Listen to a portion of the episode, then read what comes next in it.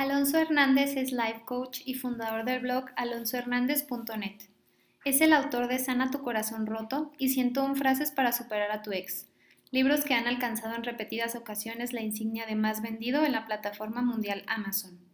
Asimismo es el creador del canal de YouTube Alonso Hernández Autor, donde semanalmente sube videos que te ayudan a superar a tu ex y trabajar en tu autoestima.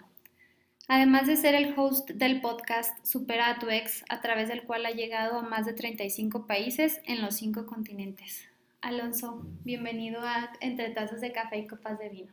Gracias, Dani, qué, qué amable de tu parte de invitarme a, pues a tu podcast. Según escuché en tu primer episodio, la verdad que, pues que es un sueño tuyo, no personal, entonces me entusiasmó mucho cuando me contaste que que, bueno, del podcast y en sí, pues, de, venir aquí contigo. Entonces, estoy muy, muy feliz, muy honrado de, pues, estar ahí contigo. No sé si vaya a ser tu segundo episodio. Va a ser el primero. Ah, de hecho, te quería comentar que para mí es un honor de verdad que tú seas la primera persona que voy a entrevistar, porque además de admirarte me gusta mucho el hecho de que también tienes un podcast, el cual en lo personal me gusta mucho. Gracias. Entonces, ojalá que el mío algún día pueda ser igual de importante de lo que es el tuyo. Así será. Así será. Bueno, el tema que vamos hoy a hablar es, tú eres la persona indicada para hablarlo, y es por qué las relaciones tóxicas son tan adictivas. Y me gustaría empezar preguntándote, Alonso, ¿qué es una relación tóxica? Eh, ¿Qué es una relación tóxica? Yo creo que por, eh, todos lo, hemos escuchado, ¿no? Por ahí, por, por, redes sociales, o tal vez hasta se ha abusado del término de, de relación tóxica, eh, y más que nada hace referencia yo en mi contenido hago más eh, uso de la palabra nocivo, una relación nociva, una relación que, que nos desvirtúa como personas, que nos suma, que, que, nos resta más que, más que aportarnos algo a nuestra vida. ¿no? Entonces, a mí me gusta mucho irme con, para esta definición, citar a Mark Manson, no sé si lo ubiques, él es eh, autor de un libro muy, muy conocido, el Subtle Art of Not Giving a Fuck, que era un libro naranja con letras negras. Sí, sí ubico el libro, pero no lo he leído eh, todavía. En esa parte él habla, hace también a su vez referencia eh, a Bren Brown, otra gran ah, autora, buenísima, y que habla de los límites personales, habla de los límites personales. Y es muy importante entender que una relación tóxica o nociva es cuando no se respetan los límites personales de cada uno de los integrantes de la relación. Es decir, si yo tengo una relación y le falto o sobrepaso esos límites, y por ende también dejo sobrepasar esos límites, como yo no conozco los límites, sobrepaso y también dejo que sobrepasen, y es ahí donde se hace esta inercia nociva en las relaciones. Y esta es ahora sí que la piedra angular o la semillita que se manifiesta en todos los aspectos de la relación, o en la gran mayoría de ellos, ¿no? Desde el inicio de una relación es cuando tú empiezas a marcar límites. Entonces tú puedes evitar caer en este tipo de relación si desde un principio eres muy claro con tu pareja y estableces dónde sí, dónde no, que sí, que no. Exacto. Sí, y, no, no, solamente desde, desde un principio, sino desde antes. Tú como persona eh, los límites los puedes ejercitar con tu familia, con tus compañeros de trabajo, con tus amigos, porque también hay amistades nocivas, hay relaciones familiares nocivas que justamente eso, ¿no? Le faltan al respeto a los límites. Por ejemplo, el típico papá que no confía en las capacidades del hijo y, eh, no sé, a lo mejor lo sobreprotege o, lo, o, sobremantiene, por así decirlo, ¿no? Entonces se da ese ejemplo donde no respeto tu límite de independencia, de autonomía, sobrepaso y te comunico que no eres capaz de ser independiente. Lo mismo pasa en las relaciones eh, de pareja, ¿no? No confío que puedas llegar a tener, eh, no sé, cierta eh, conductas de comportamiento social y te hago un comentario incómodo, ¿sí me explico? Entonces, a lo que voy de que los límites son la base de una relación sana, pero también si no se tienen, es el campo más fértil para una relación nociva. Ok, entonces una persona insegura que ni siquiera conoce sus propios límites, es más fácil que llegue a caer en este tipo de relación. Sí, claro, sí, totalmente. O sea, una persona que, que no ha trabajado su autoestima, una, una, persona que también el contexto así lo ha hecho, ¿no? Porque muchas veces no solamente nos toca a nosotros trabajarla, sino también eh, dentro de nuestra familia no nos ayudan a, a, trabajar ese, ese amor propio. Obviamente que pues sí es como que una persona muy, muy apta de un, desde un punto de vista nocivo para formar parte de, esas, de ese tipo de relaciones eh, conocidas como tóxicas. Si yo no tengo la seguridad para ponerte un límite porque tengo miedo a perderte y miedo a estar solo o sola, pues obviamente voy a dejar que hagas y deshagas de mí con tal de tenerte aquí conmigo. ¿Sí me explico? Claro, y esto lleva a mi segunda pregunta. ¿Por qué las relaciones son tan adictivas, este tipo de relaciones tóxicas? Eh, bueno, principalmente eh, son, son, varias, ¿no? Pero primero la, falta de conciencia. No sabes, o sea, no conocemos el término límites, por ejemplo, ¿no? No conocemos el término límites, no conocemos nuestros propios límites, no los establecemos eh, y por ende dejamos que la otra persona sobrepase los mismos. Entonces, primero que nada es la falta de conciencia de cómo es una relación sana, porque tal vez es lo que hemos, estamos acostumbrados a ver desde la familia, desde los amigos y demás. Entonces, primero que nada la falta de conciencia, es, es, un tanto difícil identificar que estamos en una. ¿Puede una persona que todavía no define sus límites iniciar una relación y empezar a trabajar en sí mismo o sí misma y no caer en una relación nociva? Eh, pues el, el, crecimiento personal no está peleado con formar parte de una relación.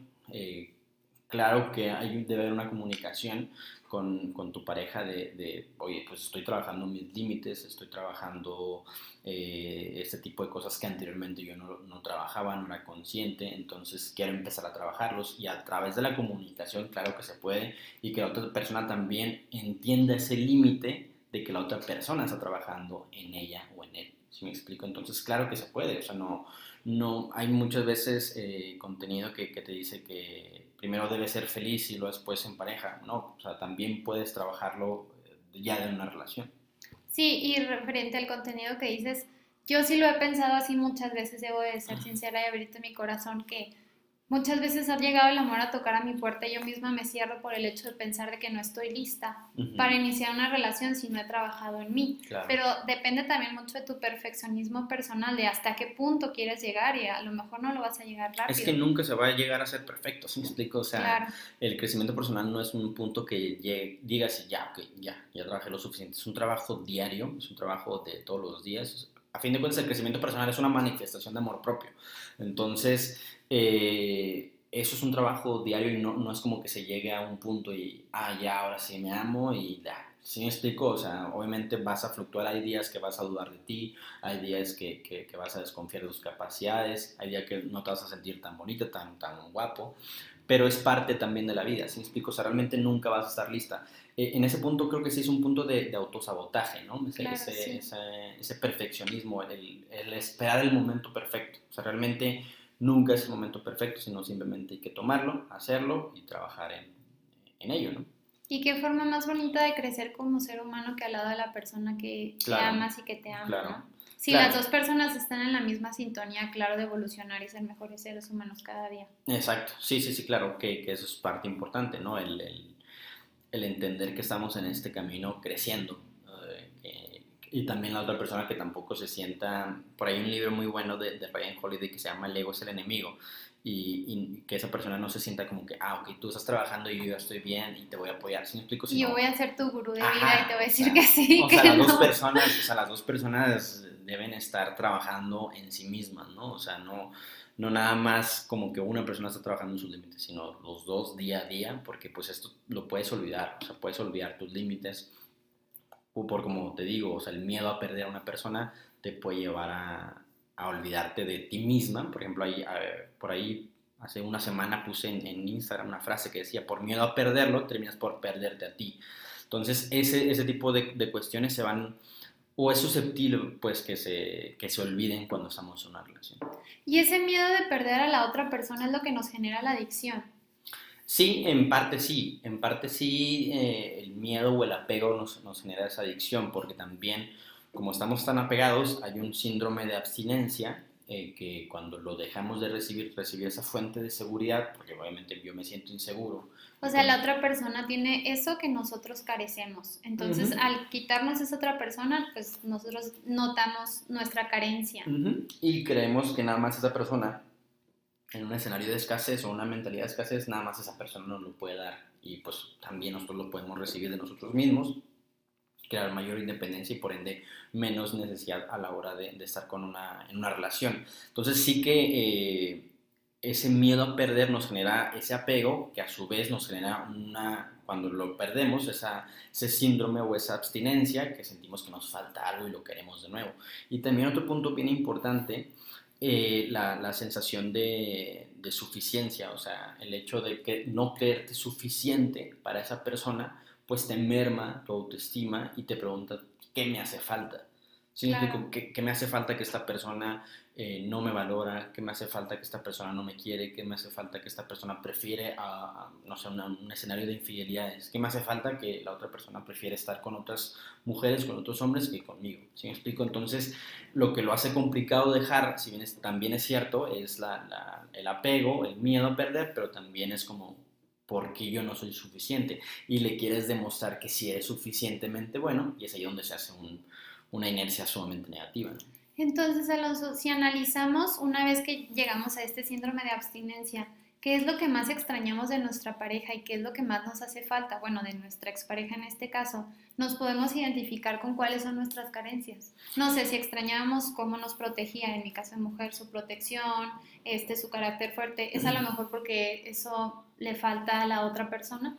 Puede ser y puede ser, o sea, puede ser que sí, puede ser que no, o sea, tampoco llevar a un extremo de que todo lo que me proveía me hace falta a mí. Pues te puedo poner un ejemplo de, a lo mejor, de estabilidad financiera, ¿no? Que muchas veces muchos matrimonios no se disuelven por eso, por, por esa, que el hombre es el que provee y, la mujer dice, ¿qué voy a hacer? ¿Qué voy a hacer? tiene miedo de quedarse sin esa estabilidad. Exactamente, entonces sí que, bueno, le puedes decir a la mujer, oye, pero también te puedes valer por ti misma, también hay, hay medios de, de, de, conseguir, de emprender, de trabajar y demás. Entonces, esa, que esa independencia financiera, eh, o perdón, esa dependencia financiera no sea el pegamento que une la relación. Entonces, sí que en ese escenario, un escenario puntual. Pero también, o sea, ahora sí que no podemos generalizar de que todas las cosas que extrañes quiere decir que te faltan, sino simplemente, pues bueno, es que extrañas algo lindo que, no sé, que te abran la puerta. Si me explico, por decirte un ejemplo muy, muy banal. O sea, no quiere decir que todo lo que extrañes, o sea, hay que tener mucho, mucha sutileza al momento de, de interpretar, porque también nos podemos caer en una sobreexigencia propia de querer ser suficientes para todo y no aceptar que necesitamos a otra persona. Que bueno, llegamos al mundo como hombre y mujer porque nos complementamos. Y claro, también ahorita los diferentes tipos de parejas que hay. Pero en realidad se necesita una pareja para sentirte completo. Eh, algunas personas, habrá otras personas que no la necesiten, ¿no? O sea, también, o sea, te digo, es, una, es un universo de posibilidades, o sea, donde que sí que una cosa te puede revelar algo, pero no necesariamente quiere decir que en una totalidad lo necesites. Si me explico, es como ser muy, eh, meter mucho, mucho énfasis en ese punto para, te digo, no creer en sobre exigencias y, y, en ansiedades de que, pues, hasta cuándo voy a estar lista, hasta que yo misma me dé todo esto, ¿no? Pues también es lindo el compartir tiempo con una persona, ¿no? El cariño, los mimos, eh, que te chipleen, esas cosas, también es bonito. y sentirte querido y tú querer a alguien. Exactamente. Una vez que te das cuenta que estás en una relación tóxica, puedes transmutar a una relación saludable. Es, bueno, en el plano material o en el plano teórico, o sea, si estudiamos la situación, pues sí se puede, ¿no? O sea, sí se podría eh, con una terapia de pareja, por ejemplo, ¿no? Donde las dos personas con toda la humildad necesaria aceptan sus errores y se dan el ánimo de reclamar. Por ejemplo, también hay, un hábito tóxico que muchas veces no lo vemos, que es la libretita de los reclamos, de que no, pues yo me equivoqué, tú te equivocaste esta vez, ah, sí, pero tú en aquella ocasión cuando fuimos a la casa de tu mamá o cuando estábamos con nuestros amigos. ¿Sí me explico? Que empieza como el juego de las mini venganzas, ¿no? De que Exactamente. tú hiciste eso, ah, bueno, yo hago. Exactamente. Entonces, por eso digo, es bien importante la humildad y, y tragarse muchas veces el orgullo para transmutar a eso, ¿no? Transmutar a algo saludable, que muchas veces es complicado. Por eso te digo, en el campo teórico sí se podría, pero vamos a ver qué tanto se puede en la práctica, porque muchas veces por orgullo, pues prefieres que la persona se vaya y demás. Pero en, en teoría, con muchísima humildad y muchísimo esfuerzo también, porque por ahí eh, Eric Fromm dice que el amar es, eh, es un arte, es un, es un arte que requiere de acción, o sea, no es un sentimiento nada más, sino es una decisión que requiere de accionar y por ende para amar, por ejemplo, en este, que te, en este ejemplo que te digo, pues ir con un terapeuta, tener la humildad de aceptar que necesitas la ayuda de un tercero, eh, ir a la cita, si me explico, es, es un accionar, no, no llega solo, o sea, la- esa transmutación no llega solo. Entonces es bien, bien importante ser conscientes que va a requerir de esfuerzo, o sea, que no se va a lograr fácil. El amor no es fácil, o sea, muchas veces tenemos esa creencia de que no, amar es fácil, no, o sea, realmente amar es de, conlleva dedicación y por eso muchas veces no, pues las relaciones no llegan a, a buen puerto, ¿no? Podríamos concluir entonces, Alonso, que todas las relaciones tienen un nivel de toxicidad, unas uno más bajito y otras un poquito más grande, y depende de las dos personas trabajar en esa toxicidad para llevarla a un nivel saludable o dejarlo caer. Eh, bueno, yo creo que todas las personas en ocasiones, mm, bueno, desafortunadamente pues sí hay faltas de respeto, hay esas faltas de límites y creo que para trabajar esa toxicidad, esa, que sean, no sean nocivas, es bien importante, creo yo, estudiar el amor. Muchas veces no lo creemos que no se estudia el amor, ¿no? Entonces, eh, estudiarlo, enriquecernos de, de- de información de este tipo, como este podcast o como otros autores. Yo siempre recomiendo a, a Walter Rizzo, por ejemplo, ¿no? a Jorge Bucay, grandes maestros, Anthony Melo, o sea, hay muchísimos. Y para, para trabajar esa, ese, ese nivel de nocividad, creo que es importante entender que el amor también se estudia y llevarlo a la práctica. Entonces, que se puede curar, por así decirlo, claro que se puede trabajar, pues, siempre y cuando haya una voluntad de, de ambos integrantes de la relación. Entonces, no sé si todas las relaciones tengan ese nivel de toxicidad. Igual y me Poco. muy... Sí, o sea, esa, esa generalización no sé si aplique tanto, pero sí que muchas de ellas eh, presentan esas, esa, ese grado de nocividad, tal vez grande, tal vez pequeño, pero con esfuerzo, con trabajo, creo que con, con entendimiento, claro que se puede llegar a, a tener una mejor relación, digo, no solamente de pareja, sino de todo, de amistad, de trabajo, de, con familia y demás. Sí, entonces depende de los límites que tú te pongas primero a ti mismo, el establecerlos con otra persona y, el- y con el mundo en general y para eso tener una relación más saludable con tus empleados, con tu jefe, con tus amigos y asimismo con tu pareja. Exactamente, sí, pues, a fin de cuentas, creo que muchas veces es una proyecto, o sea, el, el amor que nosotros trabajamos dentro de nosotros, pues también lo venimos proyectando hacia los demás. O sea, si yo cumplo mi palabra conmigo mismo, pues obviamente puedo cumplir la palabra con alguien más y por ende también voy a exigir que esa palabra la cumplan conmigo mismo. Muchas gracias, Alonso. Me encantó eso con lo que cerraste. Gracias, Dani, a ti. Eh, me ha tocado muchas veces cerrar con buenas conclusiones sin querer eh, y esa fue una totalmente una de ellas. Y pues bueno, muchísimas gracias por la invitación. Te digo, para mí realmente es, es un honor. Te digo, de, de la vez que escuché tu, tu, episodio fue como que, wow, o sea, ser parte del sueño de alguien es algo, creo que mágico pues, sería la palabra. Entonces, encantado de estar ahí contigo. No, gracias a ti por ser mi maestro en este camino. Súper, muchísimas gracias. No sé si eh, algo más en lo que, alguna otra pregunta o algo, no sé. Me gustaría mucho que les comentaras un poquito de tu libro de cómo superar a tu ex. Claro, mira, tengo ahí dos libros, como bien dijiste en la introducción, eh, tengo dos libros disponibles en Amazon, uno de ellos es Sana tu corazón roto, siete pilares para fortalecer, para superar la ruptura y fortalecer tu carácter. Creo que es bien importante que luego una ruptura sea un parteaguas en nuestra vida, que no vayamos de manera inconsciente de relación en relación, sino realmente aprender, llevar un proceso para aprender y para capitalizar todos esos conocimientos que nos dejó una relación, una ruptura. Entonces, de eso trata básicamente Sana tu corazón roto. Y el otro, siento un frase para superar a tu ex, que ese lo estrené el año pasado, el 2020.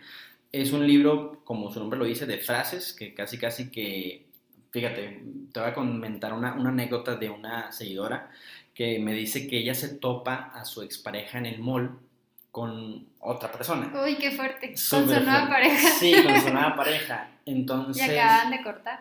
no, deja tú, o sea, fue una infidelidad. Entonces se la topa Oh. con, con quien le fue infiel. Se lo topa y, y dice que, pues obviamente entra una- un, un shock, un shock emocional, es un golpe fuerte. Y dice que ella va, se sienta, abre su celular y busca mi libro, el de 101 frases. Entonces como que fueron, fue eligiendo las frases que le fueron saliendo y que esas frases le ayudaron a estar en calma en ese momento. ¿sí me A superar esa crisis. Exacto, esa pequeña crisis, ¿no? Entonces el libro, la- el objetivo es ese, de que cuando tengas un mal momento, por, porque obviamente eh, se presentan estos malos momentos en, en un proceso de superación, pues que agarres el libro y que leas las, las frases que te aporten la paz que estás buscando y que necesitas en ese momento. A mí me pasó algo muy similar en un QA que hiciste en Instagram. Entonces tenía un momento un poco complicado, una mini crisis Ujú. como la de tu seguidora. Y abrí tu Instagram y yo, wow, eso era lo que necesitaba escuchar. Súper, qué padre, qué padre. Síganlo también en Instagram como Alonso Hernández Autor. Sí, eh, soy en YouTube, en Facebook y en Instagram, en las tres redes sociales como Alonso Lanzautor. Muchas gracias, Alonso. A ti, Dani.